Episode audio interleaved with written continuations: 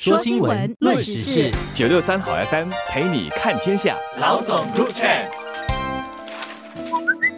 你好，我是联合早报的韩永梅。你好，我是联合早报的洪一婷。如果你有经过地铁站的话，你会发现地铁站下面的空间啊，其实是蛮大的，也不是说宽大到什么一个篮球场啊这么宽啊，但是它至少是长形的。我常常觉得，其实地铁下面是一个有趣的地方，因为我骑脚车哈，我很高兴在地铁下面的，因为有遮盖。然后现在有一些地铁站呢，它还做了这个有盖的走廊，所以其实地铁站下面有不错的一个空间的使用。刚刚这个政府呢。那就推出一个招标了，就叫大家去估算这个地方的价值，看是不是有租用的这个潜能，还有可以拿来做什么用途。我觉得这个是一个挺好的发展啦，因为我们都知道在新加坡土地是比较稀缺的嘛，所以每一寸土地都不应该浪费。然后现在来讲的话，很多时候这个地铁高架的轨道下面哈，其实很多时候就是走道啦，不然就是很多植物啦，然后绿意这样啦。但但是那个地方又不是很有规划，所以大家也很难说，如果你讲小朋友要在那边玩还是什么，也很难。就是一般就是给行人走。走诶，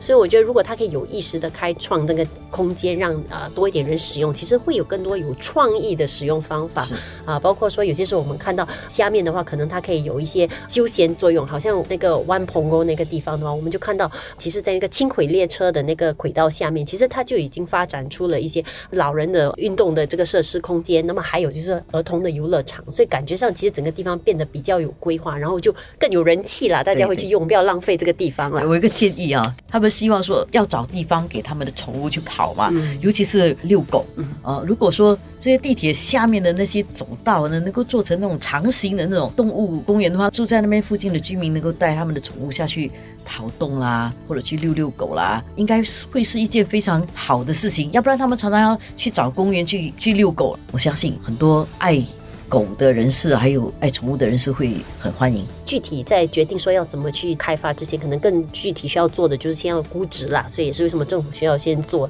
这件事情，先估值。说因为这个土地长久来讲，其实没有人去用它了，所以也不知道到底价值多少啊。所以可能有了一个估值以后，就政府可以比较好的去定价，然后就可以把它推出市场。我我是希望说下来估值以后推出市场，希望它可能也定在一个可能不要太高的价格，因为这样的话，可能它可以是一个空间。给予一些可能现在啊，他要做一些活动，或者想办一些小生意啊，或者想做一些买卖的等等的这些种种用途的人，因为目前来讲，可能现有的一些选择太昂贵了，他们没有办法做。但是如果有了这个新创造出来的空间，然后价格不会太高的话，我觉得呃，至少可以迎来一些比较有新意的一些活动啦。是我常常喜欢从价格跟价值这两个东西来看啊，因为有些东西是有价格，但是它的价值没有体现。但是以这个公共空间来讲，因为这个本来就不是一个拿来租用的地方，所以它本来就没有那个租用的那个价格来讲。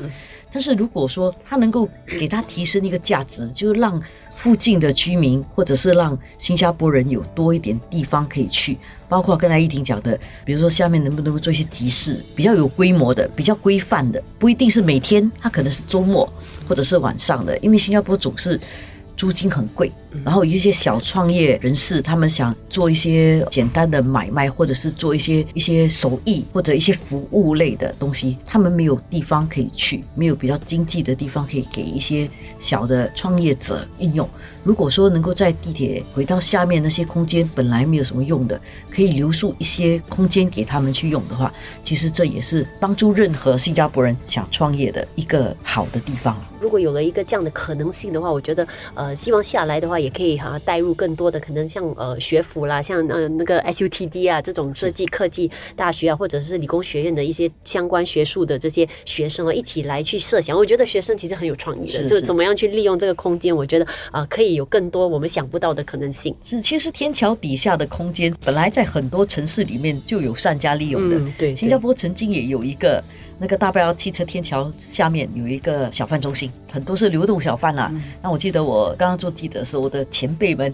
晚上我们写完稿就是在我们去那边吃宵夜的。曾经有过这样的一段历史，后来就没有了。所以现在大概一停就完全没有印象有这样的东西。对对对，现在你看到那什么街市都要等到什么 Light Up Singapore 的时候才会突然出现，但是其实在过去是有的。当然它有一些卫生的问题，但是它其实有一种共同的情感记忆，就是如果你在你的身边里面有一些这种人家讲烟火气嘛，生活气息如果很浓的话呢，其实会给我们对。你居住的地方有一种情感。我在想，如果你住家附近有一个地方特别有情感的话，大概人们就不整天想要 upgrade 啦、搬家啦、搬什么屋子啊，可能会有这样的对一个情感的联系。看到有其中一个我们访的一个七十多岁的一位居民啦，就有提到说，希望这种空间能够融入一些复古的元素。我想他只要大概有这样的一种记忆啦，呃就是说可能在一些比较公共设施的地方，有一些可以公公共大家集合的空间，就可以有这种烟火气息的感觉了。对他来讲，可能是要一个复古的，但是对任何人来讲，自己的从前都是复古的，对吧？对现在的年轻人来讲，如果现在这个地方有可以让他们喜欢的一个小摊位，或者是他们喜欢跟朋友聚会的一个小地方，将来这个地方在他记忆里面也是一个复古的地方，它是一个情感联系，我觉得这是蛮好的。而我去过呃一些城市啊，像东京啊、像首尔，甚至中国的一些城市，他们确实是在那个高架桥下，呃，有些不一定是地铁，是有一些这样的一个空间的。那些空间的租金肯定是比较低的，但是它的人气也是蛮旺的。它也未必是天天开，它可能就是开周末或者是一些人家下班之后的时间可以去兼职啦，或者人家有空去逛逛的。我觉得这样是挺好的，因为你会看到这个城市除了钢骨水泥之外，其他的比较柔性的地方。过了一阵子以后，其实慢慢它也会形成各个地区一些独特的一些特色跟一些风貌了，取决于那个地方的一些特点，可能会吸引到一些不同群体去聚集去做一些不同的活动，所以久了以后，个别的地方就会有一些自己的特色了。就是有人可以去那边讲故事，然后有人去唱歌啦，有人在那边然后变成一个摆卖的市集啦什么，所以每个地方 every neighborhood is interesting 就会变成 every neighborhood is a good neighborhood，每个邻里都是好邻里。对。